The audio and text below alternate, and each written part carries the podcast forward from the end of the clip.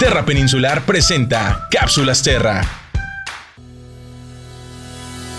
Hoy en la cápsula Terra hablaremos sobre una de las reservas naturales que se encuentra en San Quintín, la Reserva Natural Punta Mazo. ¿Sabías que a finales de los años 90 la barra de Punta Mazo se veía como un posible complejo turístico? ¿Te imaginas cómo sería la bahía de San Quintín si esto hubiera pasado? Todo sería muy diferente. Muchas actividades productivas no podrían realizarse, las comunidades se verían perjudicadas, los vestigios arqueológicos ya no existirían, las miles de aves que llegan anualmente no tendrían un sitio donde descansar o alimentarse y la gran riqueza natural hubiera sido destruida. La reserva es un sitio que destaca por su valor natural, arqueológico y geológico. Gracias a estas características, en 2014 se logró certificar como una reserva natural ante el gobierno federal. A lo largo de los más de 10 kilómetros de playas arenosas, playas rocosas, dunas costeras, humedales, volcanes y matorral, podrás encontrar una gran variedad de mamíferos, anfibios y plantas. Además, dentro de la reserva natural hay dos volcanes extintos, el famoso volcán sudoeste y el volcán Montemar